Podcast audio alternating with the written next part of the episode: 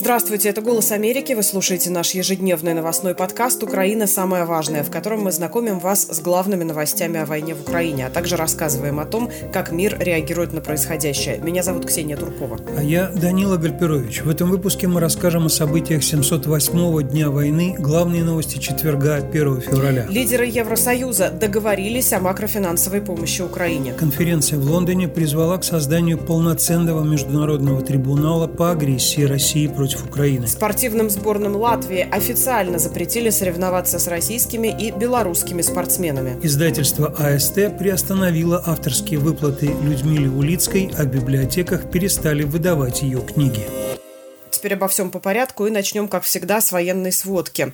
Российские военные накануне вечером ударили управляемыми авиабомбами по гражданской больнице в селе Большой Бурлук в Харьковской области. Четыре человека получили ранения, остальные успели эвакуироваться. Поврежден фасад здания, окна и крыша. Сам же Харьков также подвергся атаке российских беспилотников. Повреждено гражданское предприятие. Под обстрелами снова оказался и Херсон. В городе из-за этого частично отсутствует электроснабжение и не работает общественный транспорт. А в Херсонской области российские военные обстреляли с беспилотника бригаду скорой помощи. Кроме того, в Херсонской области вследствие российского удара по населенному пункту Береслав погибли два волонтера, граждане Франции. Об этом сообщил глава Херсонской областной военной администрации Александр Прокудин. Он сказал, что из-за вражеского удара по Береславу погибли и пострадали иностранные волонтеры. Армия России убила двух граждан Франции, еще трое иностранцев получили легкие травмы. Среди раненых также активист украинского представительства организации. Украинская разведка, в свою очередь, сообщает об очередной операции в Крыму. В ночь с 31 января на 1 февраля спецподразделение групп 13 Главного управления разведки Минобороны Украины уничтожило ракетный катер «Ивановец» Черноморского флота Российской Федерации. Сообщается, что в результате ряда прямых попаданий в корпус корабля он получил повреждения, не несовместимые с дальнейшим движением. Ивановец дал крен на корму и затонул. В России эту информацию пока официально не комментируют. В последние дни сообщалось также о ряде атак украинских беспилотников на российские объекты. Руководитель Главного управления разведки Минобороны Украины Кирилл Буданов в интервью CNN предположил, что атак беспилотников на российскую инфраструктуру будет все больше. По словам Буданова, Украина удерживает свои позиции в воздухе над линией фронта. Поскольку Россия постоянно учится на своем боевом опыте, сказал он, наблюдается тенденция к еще большему использованию беспилотников на полях боевых действий в Украине и над ними. Именно в беспилотных системах мы более-менее равны, подытожил Буданов. Украина и помогающие ей страны продвигают инициативу Международного трибунала по агрессии России. Мы много рассказывали об этом в наших подкастах, о том, что именно преступление агрессии является основным международным преступлением, основным нарушением международного права, которое зафиксировала в том числе и Генеральная ассамблея Организации Объединенных Наций в двух своих резолюциях. И в Лондоне сегодня прошла однодневная конференция под названием «Специальный международный трибунал по преступлению агрессии против Украины». В этой конференции приняли участие министр юстиции Украины Денис Малюська, генеральный прокурор Украины Андрей Костин, многие известные международные юристы, в том числе первый главный прокурор Международного уголовного трибунала ООН по бывшей Югославии и Руанде Ричард Голдстоун – и бывший главный прокурор специального суда по Сьерра-Леоне Дэвид Крейн, с которым мы несколько раз разговаривали на «Голосе Америки». Все они выступают за то, чтобы был создан трибунал через процедуру голосования в Генеральной Ассамблее ООН или путем подписания международного договора. Дело в том, что именно такой трибунал считает Украина, а также разделяющие это мнение юристы, обеспечит снятие иммунитета с тройки а именно Владимира Путина, Александра Лукашенко и Сергея Лаврова. Офис президента Украины Владимира Зеленского поддерживает именно эту идею, то есть создание международного трибунала через процедуру голосования в Генассамблее ООН, а не то, что в частности предлагают Соединенные Штаты, то есть создание трибунала на базе украинского законодательства, по сути, это будет украинский трибунал, в котором будет какое-то посильное международное участие. Украина подтвердила сегодня свою позицию через заместителя руководителя Офиса президента Украины Андрея Смирнова.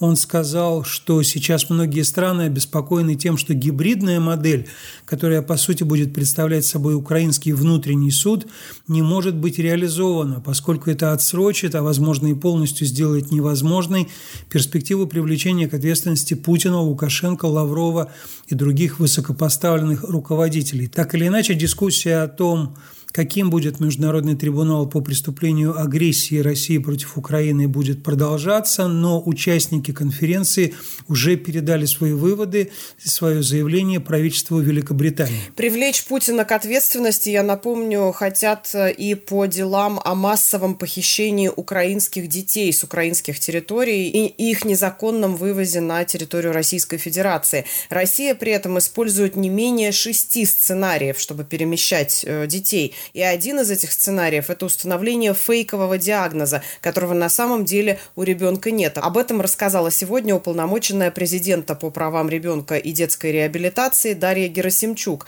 По ее словам, для похищения украинских детей россияне также используют следующие сценарии. Сначала убивают родителей, затем увозят детей на свою территорию. Изымают детей непосредственно из биологической семьи под разными предлогами. Отделяют детей от их семей во время так называемых фильтрационных мероприятий, создают на оккупированных территориях условия, непригодные для жизни ребенка, а затем вроде как добровольно предлагают родителям отдать детей на так называемое оздоровление или отдых, после которого, как мы знаем, многие не возвращаются на родину. Ну и еще один э, сценарий – это перемещение э, в Россию целых специальных заведений, где проживали украинские дети, например, это могут быть дома ребенка, при этом россияне не позволяют Украине вывести своих детей на подконтрольную территорию. Мы также знаем, как Россия пропагандистски обставляет похищение детей из Украины. Мы знаем, что российские высокопоставленные чиновники хвастаются тем, что они берут в свои семьи детей из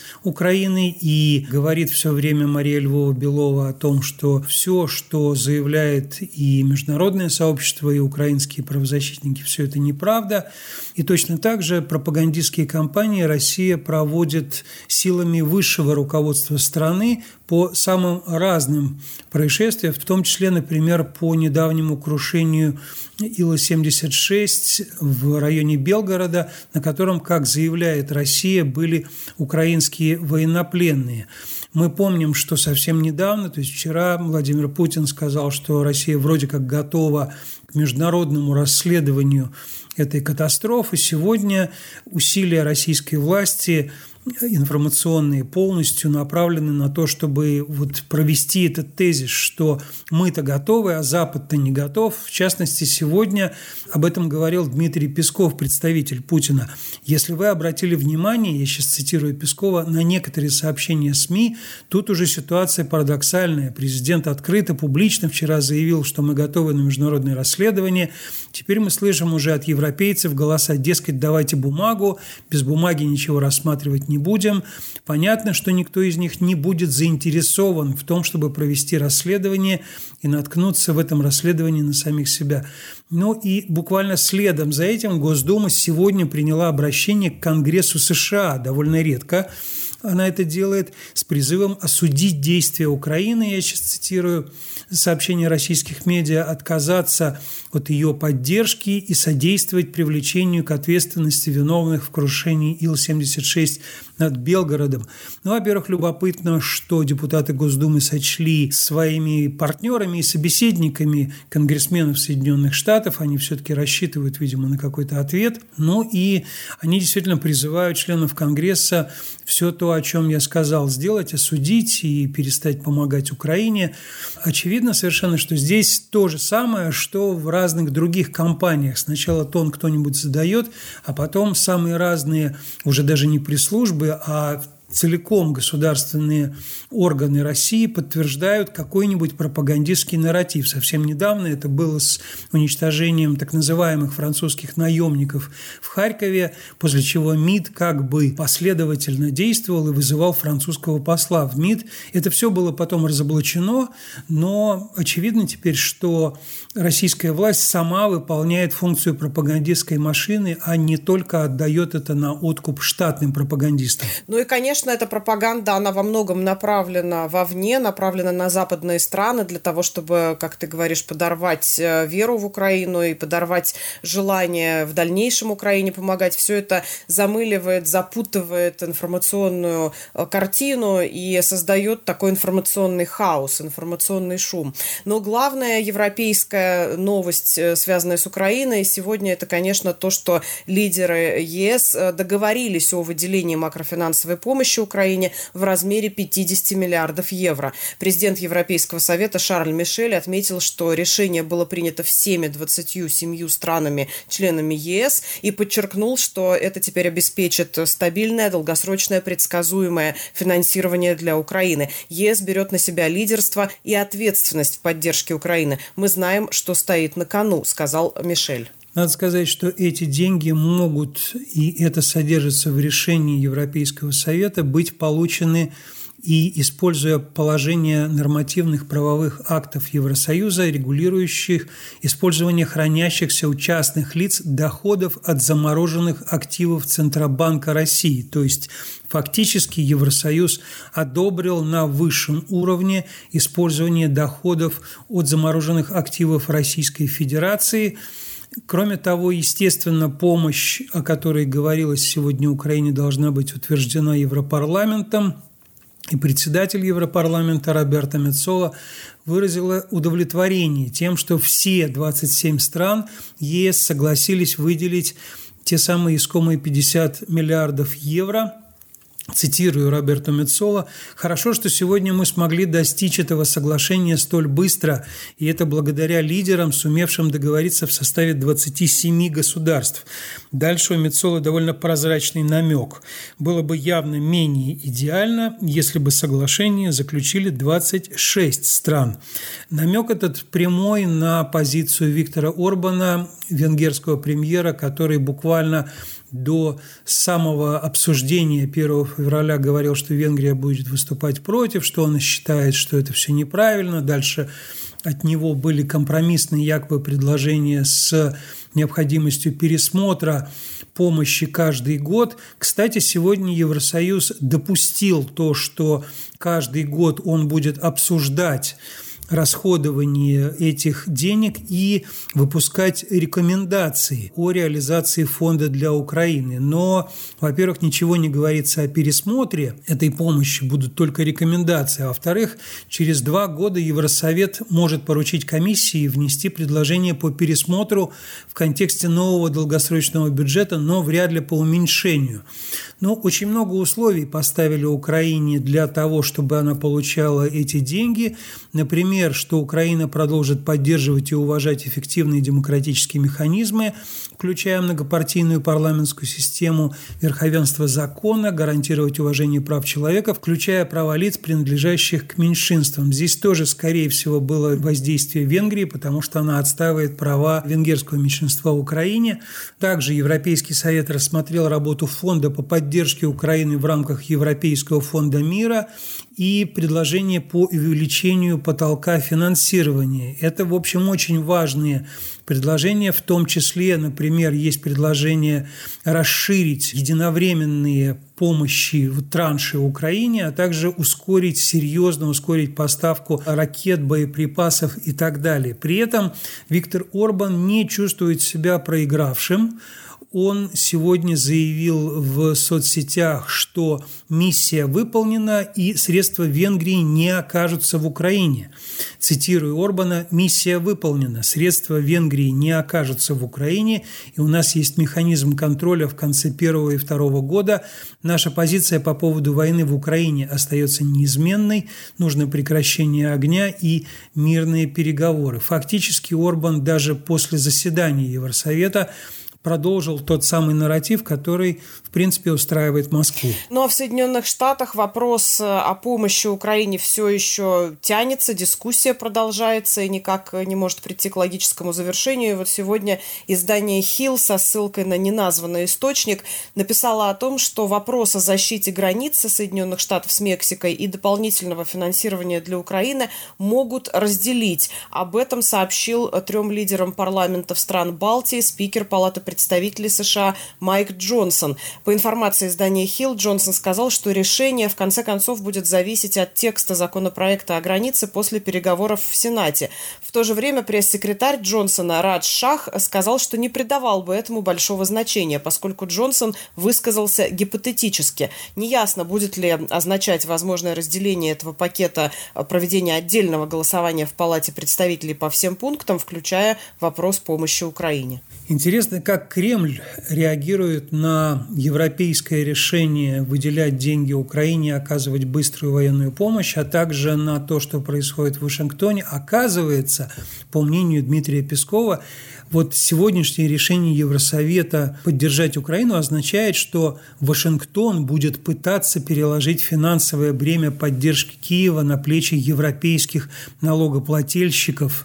В общем, Песков говорит, что проблемы испытывает коллективный Запад, что будет процесс попытки переложить, процесс попытки уже хорошо, да, переложить финансовое бремя вот этой поддержки киевского режима Вашингтоном на плечи европейских налогоплательщиков.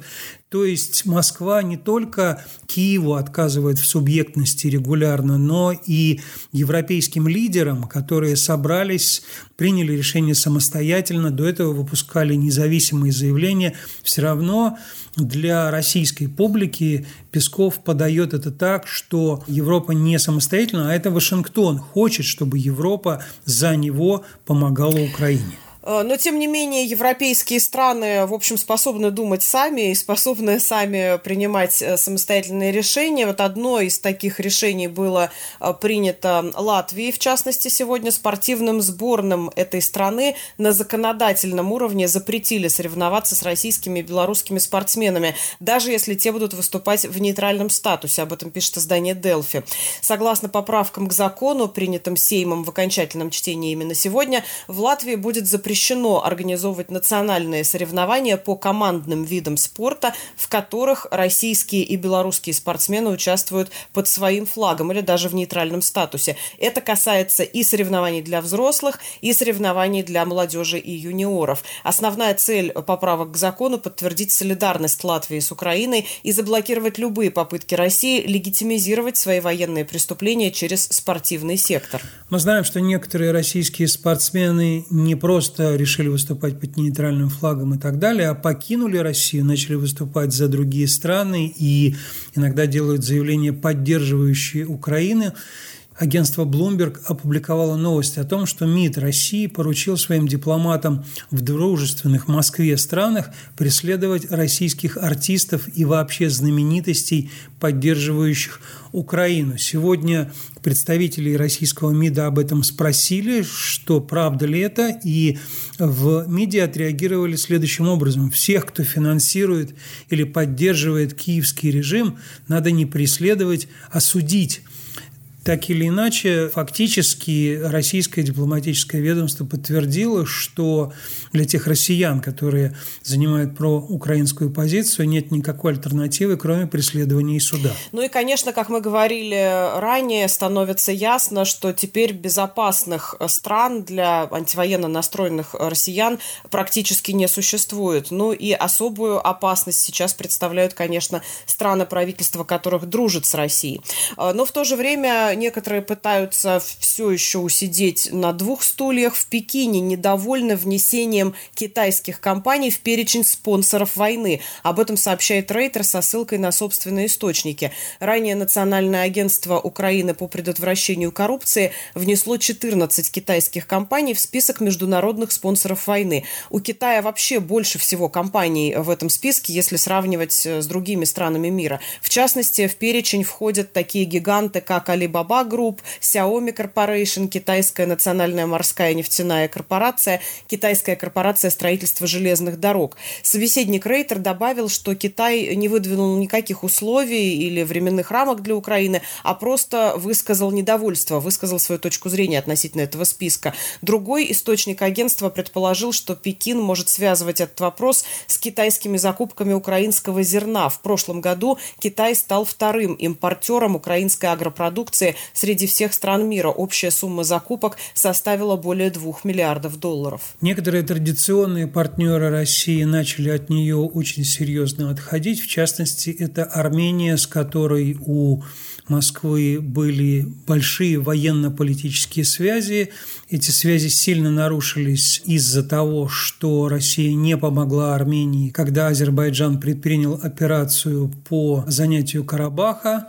И очевидно совершенно, что теперь Армения пересматривает свои отношения с Москвой. Об этом открыто заявил сегодня премьер-министр Армении Никол Пашинян в интервью общественному радио Армении. Он сказал, что Армения не может продолжать реализовывать с Россией концепцию реформирования вооруженных сил республики, и она находится в поиске стран для налаживания военно-технического сотрудничества. Фактически весь тон интервью Пашиняна давал понять, что больше Армения не будет связана с Россией в сфере обороны и безопасности. И цитата из армянского лидера «Нужно понять, с кем мы реально можем иметь отношения военно-технического и оборонного характера». Он сказал, что раньше вопрос этот не стоял.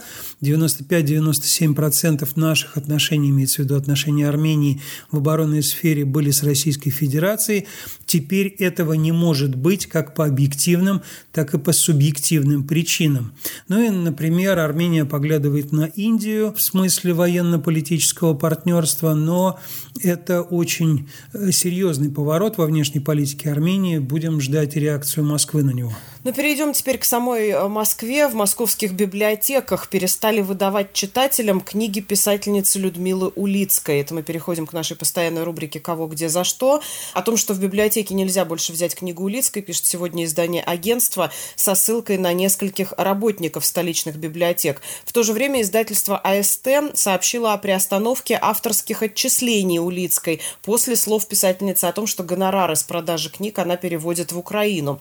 Днем ранее прокремлевские пранкеры Вован и Лексус опубликовали разговор с Улицкой от лица Андрея Ермака, руководителя Офиса президента Украины Владимира Зеленского. И в этом видео Улицкая рассказала, что полученные гонорары она переводит в Украину, поскольку выступает против российского вторжения в эту страну. Помимо этого, Улицкая сообщила, что считает правом Украины совершать агрессивные действия в отношении прокремлевских пропагандистов. Но надо сказать, что это уже не первый случай, когда Вован и Лексус э, вот такое проделывают. Они звонят каким-то известным людям с явно антивоенными взглядами, раскручивают их на разговор, а после этого либо возбуждается уголовное дело, либо этих людей отовсюду исключают, их книжки перестают э, выдавать в библиотеках и так далее. То есть это уже такой отлаженный отлаженный сценарий. Ну, а МИД, как я уже говорил, подтверждает, что, оказывается, всех, кто помогает Украине, нужно судить, поэтому очевидно, опять же, что пранкеры вместе с дипломатами поют одним хором. Также Генпрокуратура России сегодня признала нежелательной неправительственную организацию Russian Election Monitor, которая занимается экспертным анализом электоральных событий в России и делает это для международной аудитории. Среди участников организации, например, такие люди, как польский историк и писатель Анджей Фришке, французский политик и академик Андре Гаттолен, немецкий политик и бывший член Европарламента Ребекка Хармс, бывший глава избиркома Польши Войцех Гермелинский и автор книг в области польской и украинской истории XX века Вольфганг Темплин. Основал эту организацию депутат Европарламента Вернер Шульц. По мнению российских властей, эта организация, образованная, цитата, группой польских, французских и немецких русофобов, вмешивалась в избирательную кампанию в России. Отмечается также, что все эти упомянутые русофобы взаимодействуют, еще одна цитата, с релакантами, дискредитирующими политику России, а также участвуют в распространении, цитата, фейков об СВО. По поводу выборов есть очень серьезный материал на «Медузе», который, я думаю, суммирует все то, как сейчас российская пропаганда обрушивается на Бориса Надеждина, неожиданно ставшего чем-то вроде символа сопротивления. И таким антивоенным кандидатом, который открыто говорит о том, что он не поддерживает российскую войну против Украины, выступает против нее. Ну вот, на него наехали все возможные пропагандисты, возглавил все это Владимир Соловьев, который начал стыдить Бориса Надеждина, назвал его несчастным человечком, который решил в старости, видимо, как-то слупить деньжонок. И также он сказал, что дурачок не понял, что его подвели сейчас не под президентские выборы, а под статью об измене Родины. То есть к измене Родине Соловьев приравнял просто участие в выборах, что является конституционным правом российских граждан. Ну и он там под конец своей тирады говорит «Борь, как тебе не стыдно?». В общем, сейчас понятно, что против Бориса Надеждина выкачана тяжелая артиллерия, и совсем не один Соловьев будет все это делать. Ну а закончим мы наш сегодняшний выпуск историей студента МФТИ Дмитрия, который поступил в физтехшколу прикладной математики и информатики с самым низким баллом в истории, благодаря участию своего отца в войне в Украине. Это была известная история, о ней рассказывали, но вот сейчас выясняется, что молодого человека отчислили после первой сессии. Внимание на его рассказ об этом обратила журналистка важных историй Соня Савина. По словам самого Дмитрия, проблемы с учебой у него начались на второй учебный месяц, поскольку он заболел и пропускал пары. Затем ему стало тяжело посещать вуз, так как за время болезни он пропустил много информации и не понимал новых тем. Я напомню, о поступлении Дмитрия в МФТИ стало известно за полтора месяца до начала учебного года. Он рассказывал, что набрал 57 баллов по предмету русский язык и 70 баллов по предмету математика, то есть всего 127. А при этом проходными для поступления на факультет считались, внимание, 290 баллов. Что самое интересное, Дмитрий даже после отчисления может поступить снова и снова по льготе. В пресс-службе вуза пояснили, в настоящей редакции закона об образовании норма о поступлении участников СВО и их детей в вузы России на льготных условиях не имеет срока действия, что дает основание воспользоваться льготой неограниченное количество раз. Конец цитаты. То есть у него теперь абонемент. Ну что ж, на этом заканчиваем наш очередной выпуск. Не забывайте подписываться на нас в Google и Apple подкастах, а также слушать нас в приложении «Эхо». С вами были Ксения Туркова и Данила Гальперович. До встречи. Большое вам спасибо за внимание. Продолжим завтра.